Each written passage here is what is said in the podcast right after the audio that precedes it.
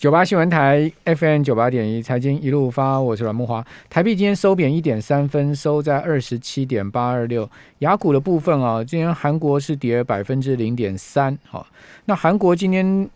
呃小跌做收啊，市场在等待啊，这个李在龙啊，呃，现在已经服满了百分之六十的刑期啊，哦，他可不可以获得假释？哦，这个现在在等这个讯息啊。哦，这个李在镕大家都知道，这个三三星的掌门人，哦，已经这个服完六十趴的刑期啊，哦，因为他今年一月再次入狱嘛，到上个月底已经服完六十趴的刑期了。哦，大家静候这个假释的结果。那日本股市今天是休市哈，呃，香港恒生指数上涨一百零四点，涨幅百分之零点四。那大陆今天除了公布出来 CPI 以外呢，也公布了这个 PPI。CPI 的降幅超过预期哦，哦，这个降到一趴哦，这个显示呃大陆不但没通膨啊，还有一些物价这个紧张的状况啊，下降紧张的状况。那 PPI 年增九趴，预期是八八点七趴哦，前值是八点八趴，所以 PPI 状况稍好。啊，恒生指数上涨一百零四点，涨幅百分之零点四之外呢，上证指数涨一趴，好，然后深成是涨了百分之零点七七。哦，大陆现在整个 Delta 的疫情也再起啊，好，从南京这个禄口机场呃传出去了，整个疫情已经传到各省了，哦，这个状况呢也开始变得更复杂哦，全世界 Delta 的疫情大家也都要小心啊。今天也传出来已经有这个餐厅。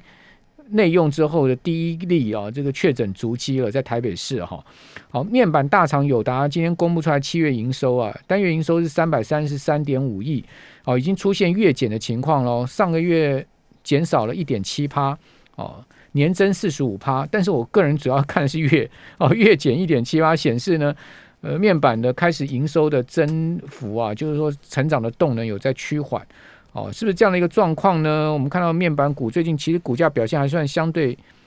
比较好啦，就已经出现跌升之后的止稳啊回弹的迹象，能持续吗？哦，以及呢，我们看到最近一些公司在办现增啊，这个现增到底有什么猫腻啊？我们现场请到的是投资家日报申庆总监啊，在我们节目现场，庆荣你好，呃，木华哥好，各位听众大家好，庆荣你你也是面板专家哦，你怎么看面板下半年的情况呢？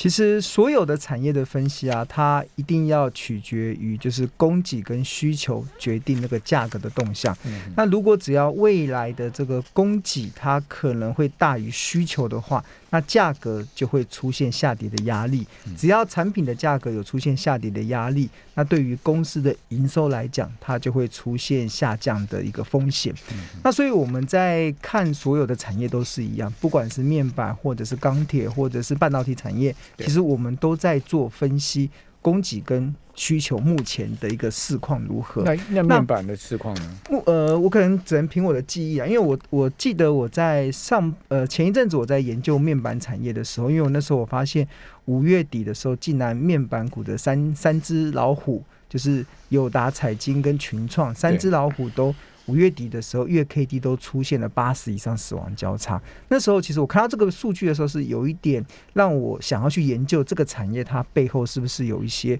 供需的一些状况可能会出现变化。那就我记忆中的数字啦，应该从今年下半年甚至到明年的的情况，其实。面板现在目前的供给的成长率会高于需求的成长率，嗯，这应该从下半年就会发生了，然后到明年的时候应该也会看到这样子，而且是缺口在扩大，那个缺口好像供给跟需求的缺口好像两者相差了二到四个百分点之多，所以这个过去之引呃引领这个面板产业的，不管是公司的营收或者公司获利上升的这些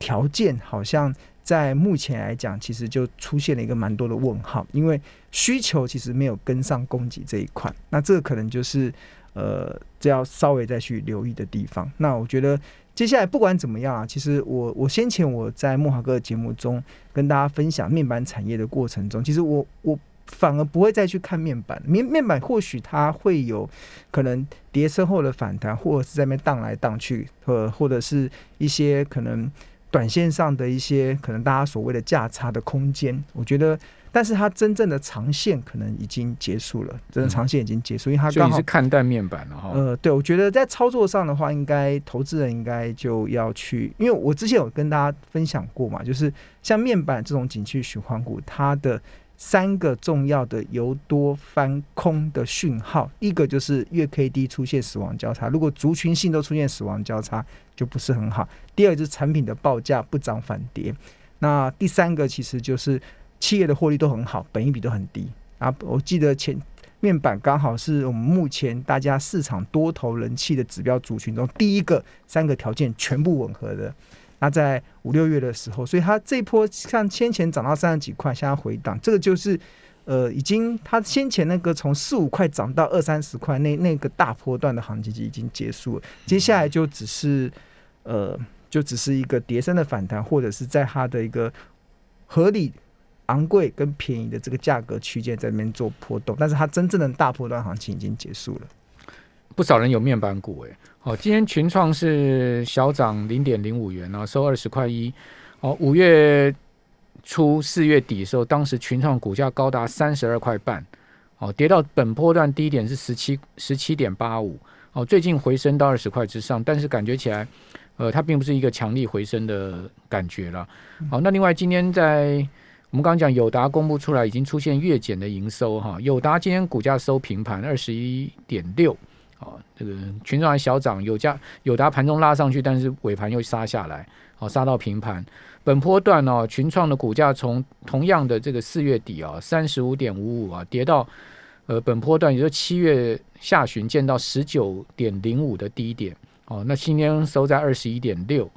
哦，这个真的都是跌了四成了哈，从高点下来这些四成，啊，三雄里面彩金今天还收跌嘞，彩金今天还跌一块，哦，这个跌幅高达五趴哎，哦，跌到十九点六五收盘了，哦，彩金今天也爆出蛮大量哦，十二万多张的量，哦，彩金本波段高点是三十点七，哦，那跌到今天剩下十九点六五，哇，真的也是跌掉非常大的一个幅度啊。所以说，感觉起来这个面板三雄虽然看起来今年上半年都大赚哈，但是展望下半年以及现在目前的股价走势啊，的确是相对比较令人忧虑一点哈。好，那我们今天另外一个主题要谈现增嘛，对不对？对，现金。今年我感觉蛮多公司开始在办现增，像包括汉磊，对不对？汉磊现在最近要抽签嘛，嗯，对。汉磊这个现增价好像是六十块嘛，嗯，哦，我看到今天那个。我的 email 上面就有券商传来说，你要不要去抽一张可以赚四万块套利的空间，一张赚四万块。但是今天汉雷股价跌停哦，因为它有套利的空间。对啊，对，所以其实我觉得现金增资这个议题还蛮好玩的。但我看看到市场上比较少人讨论，因为其实我长期在研究这个议题，它其实存在了很多。我觉得第一个是存在了一些对于未来股价的想象。第二个是存在了无风险的套利的空间，第三个还存在了未来你可能可以放空的机会。我觉得它真的多空甚至套利都有这样子的条件都存在，所以我觉得今天想花一点时间来跟大家来讲这件事情。那公司为什么要办现增呢？那一般来讲，公司办理现金增资，其实它就是跟股东要钱。那公司它会需要用钱啊，其实它会有三个管道，第一个其实就是跟银行借。第二个就是跟股东要，第三个就是用他自己赚来的钱，他在进行这个盈余的一个分配，保留盈余的分配，然后再投资的一个状态。所以通常他会想要跟股东要钱这件事情啊，其实从这个呃财报的这个逻辑来讲的话，应该是比较呃没有这么好，没有这么好，因为其实要要扩大股本嘛，对，会扩大股本，因为其实。跟股东要钱这件事情的好处是，借钱可以不用还。跟银行就我们以以前讲印股票换钞票，对，这个就这样。但是跟银行借钱，你借钱的要还，所以以现在这种低利的环境，其实我们还看到蛮多的企业应该是比较会倾向于去跟银行借，因为银行的烂寸头也非常多嘛，对啊，其实用这么低的成本就可以借到了。当然以后要还钱是一回事的，但是。呃，借跟银行借钱的成本是相对较低，所以如果要跟股东要钱这件事情，因为它的好处就是不用还嘛，对，不用还。但是它的坏处是因为它的股本会膨胀。那我们知道，其实呃，会影响一家公司的股价的一个变化。其实，如果是从本一比的概念来讲的话，其实就是 EPS 每股盈余乘上本一笔的倍数，然后得出一家公司的合理的股价。所以，如果假设一家公司它可能赚两块钱，然后倍本一笔的倍数是十倍，那它合理的股价就是二十块。所以，它今天如果办理现金增资，跟股东要钱，虽然公司账上钱多了，但是它会同一个时间，它的发行股数会变多，所以如果在获利不变的情况之下，它可能获利从有可能会从原本的两块钱降到可能一点八、一点七，那同样乘上十倍的本益比的倍数，那它合理的股价就会从二十块降到了十七到十八块。嗯，所以其实从这个财报分析的角度来讲的话，办理现金增资，它的呃，除非公司未来有把握，就是它获利成长的幅度。会超越它股本膨胀的幅度，对，那办现金增资才是有它的一个，呃，从财报分析，从公司自己角度来，还算是一个。这同样也就是说，一家公司如果它要这个配股票股利，也是同样的意思嘛？哦，对，就是就代表公司对他未来的正面角度来看的话，就代表公司对他未来的获利成长是有信心的。对，但配股票股利不是跟股东要钱啊，对啊，它只是盈余分配，盈余分配嘛。所以说，公司它的资金的运用可以。筹钱的方式就是公司自己赚来的钱跟银行借，跟股东要，所以会用到跟股东要啊。那其实它就有非常多的猫腻可以去做讨论了。那有什么样的猫腻呢？我们这边先休息一下，等下回到节目现场。九八新闻台 FM 九八点一财经一路发，我是阮木华，在我们节目现场是头家日报孙启勇总监呢。我们这段。完整跟听众朋友来谈一下现增这件事情，现金增资。啊，比如说最近台华投控，我们刚刚讲说，哇，这个台华今天公布出来，字节上个月一个月赚了快十亿啊，EPS 一个月七块半啊，听众朋友你没有听错，一个月七 P EPS 七块半，等于说一个月就已经赚了股本的七成了，哦，他赚了快十亿啊，就他也要办现增，发一万张的现增股票，哦，那这个这么赚钱，一个月可以赚九亿，一个月可以赚九亿。呃，EPS 七块半，那干嘛要现增呢？所以他说，他说他要用现金增资的资金偿还银行借款。那你就拿赚来的钱去还银行借款就好啦。对啊，对啊。那为什么要办现金呢？来请教春庆龙。一般呃，公司他会选择办理现金增资，表面上的理由，表面上的理由，你看到所公告的理由，一定是说为了要偿还银行借款，或者是为了去扩充银行呃营运的资金。对，这是表面的理由嘛？这是一个最正当的理由。那内心的理由是什么呢？也有可能是这个理由，但是因为木华哥刚才提到说，像台湾控股，你这么赚钱的，怎么可能还需要偿？还应该可以用他自己赚的钱去偿还嘛？对啊，所以他就有可能有另外两个理由。好，那第一个理由其实就是呃，可能要凝聚员工的向心力，就是我可以配一些股票，因为其实所有的现金增资案，它一定会提拨部分，大概十五 percent 左右，大部分我看到大概十五 percent。的左右去提供给员工去认股，那员工他认股，他的好处是这个这个现金增资提供给员工认股的好处是。员工他不是平白认股的，他拿钱出来，但是因为通常现金增资的这个认购价跟市价会存在一定的价差的空间，所以员工就会觉得老板对我不错，让我有赚钱，让我有这个赚钱的，所以我先去放空锁住价差，免得像杨明一样跌下去跌破现增价，没有，就员工都不去认了。那个是要凝聚员工的向心力，这个其实这第一个吧，就一个就是我猫腻的地方，第二个就是回馈。长期持有的原始股东，嗯，为什么？因为其实现金增资啊，它虽然有一部分的比例可能是十五到二十 percent，它还是得对外去给那个不特定人士去抽签嘛，去认购，但是他还是会保留一部分得给员工，大概十五趴给员工，那剩下来其实是原始股东可以按照比例去认购，所以如果原始股东这个时候，他可能原本持有了一百张这档公司的股票，他可能长期已经持有这么久了，他现在不想要卖，但是他他不想要减少他一百张的持股，嗯，那他可以就可以透过办理现金增资这个案子，其实去达成回馈股东的目的。什么意思呢？就是呃，对股东来讲，他可能因为他他知道他未来有一天，他可以用我举一个例子好了，我觉得用例子可能大家会记得实际的例子。哦，这个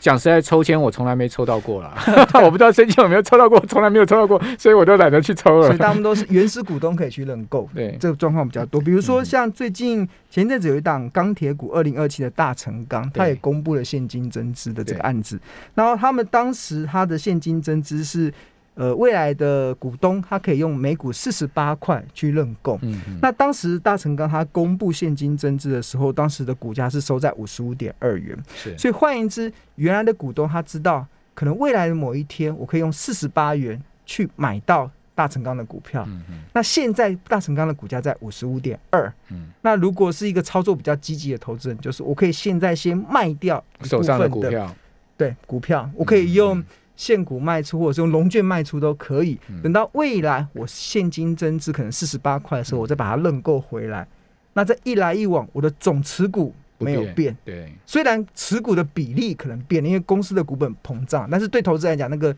那个可能差不了太多。大家只在乎我现在手中有多少张。对，那其实就在这个过程中，它就有这个套利的空间。所以那现金增资就是股价下跌的。铁票喽？呃，没有，没有，现金增 大家都会想卖嘛，因为价差嘛。短线上如果有价差的话，确实是会造成套利的空间。所以我们很明显看到，像很多的公司，像像大成钢哈，它公布完现金增之后的这一两个礼拜，股价就涨不动了。嗯，因为一涨 上去，大家就开始套利，就开始原始股都开始套利。我看到他连他公司的内部人也也开始在在在开始卖股票，因为未来可以用便宜的股股价再把它买回来嘛，所以他就。一张存在的七块钱的套利，耶，一张 七千块，耶，对，我十张就七万了。如果我一次一百张卖个一百张就七十万，对啊，我看好像有内部人好像还卖蛮多张的，对。所以这个就是哇，这不赚白不赚嘛，对。但是它有风险，对，这风险是什么？如果现金增值破局，所谓破局就是股价跌破了现金增值价，这个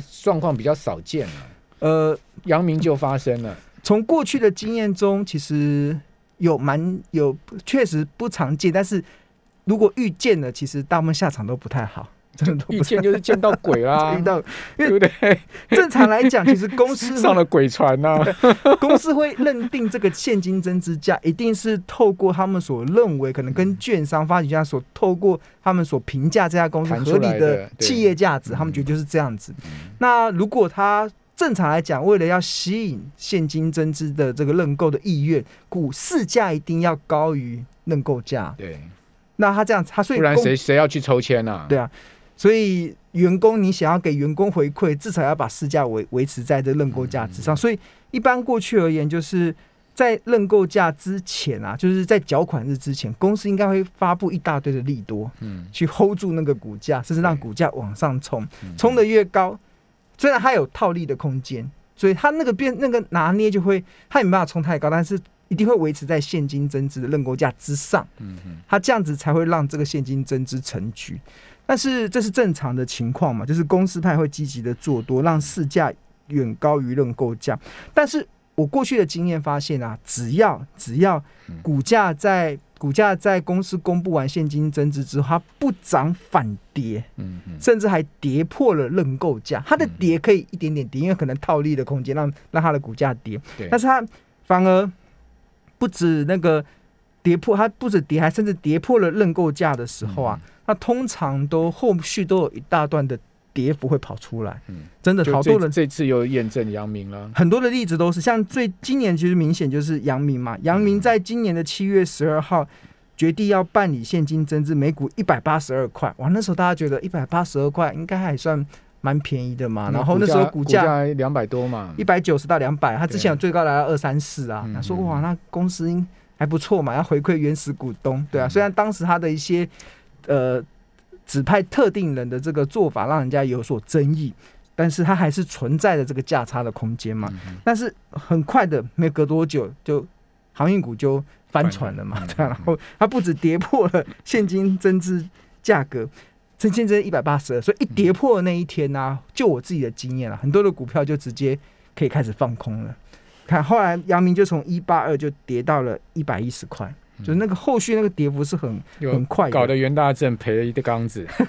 对，他不止阳明嘛，其实我我我讲说这个议题我已经长期在追踪。像有一档股票是做这个电声元件的二四三九的美绿，嗯美绿哦，美绿那个时候它在二零应该说在二零一四年的时候，它那时候股价从一九四跌到一一的时候，然后公司董事会决定要办理现金增资，它不是在高档，它已经股价已经跌下来了，不像阳明在高档，它已经股价已经从一九四已经跌到一一了，然后公司才决定要办理现金增资，而且认购价是一百块。那至少还有存在十一趴左右的价差嘛，然后很多人觉得哎已经跌下来了，然后 OK 了 OK 了，了，然后又有嗯十一趴的价差，嗯所以就去认购。但是后来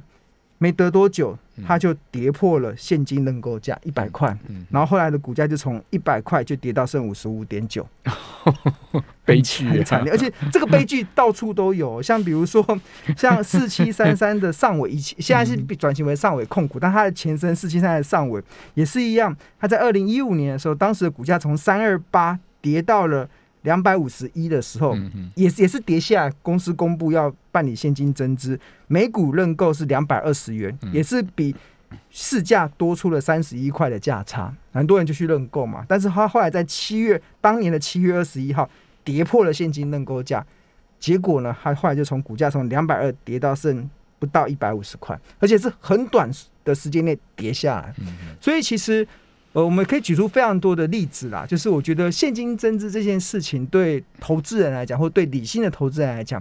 我觉得它充满着很多的机会，也充满着很多的呃陷阱。这个陷阱其实就是。当如果大家不要去看那个价差的空间，因为有些时候如果它一旦破局之后，它后面那个跌幅是很恐怖，所以我觉得我刚才讲的这些例子，我会给大家一个结论啊。第一个结论是有有套利的空间就去套利，第二个跌破现金增增资价的话，认购价的话，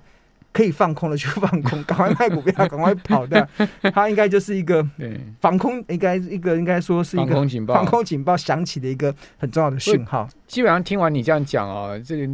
我们听众朋友应该会理解。只要你你手上持有这张股票，它要办现增，基本上就是三十六计走为上策。没有没有，不一定哦，还是有一些。我我曾经也参加过一些现金认认购、哦你有参加过有，然后后来股价上去蛮多的。例如什么有一档二六四三的捷讯，那时候认购价是哦三十几块，？OK，对，后来涨到一百多块的。好吧，还是有还是有好的例子不代表全部都不好。好，非常谢谢《头家日报》申雄总监，谢谢。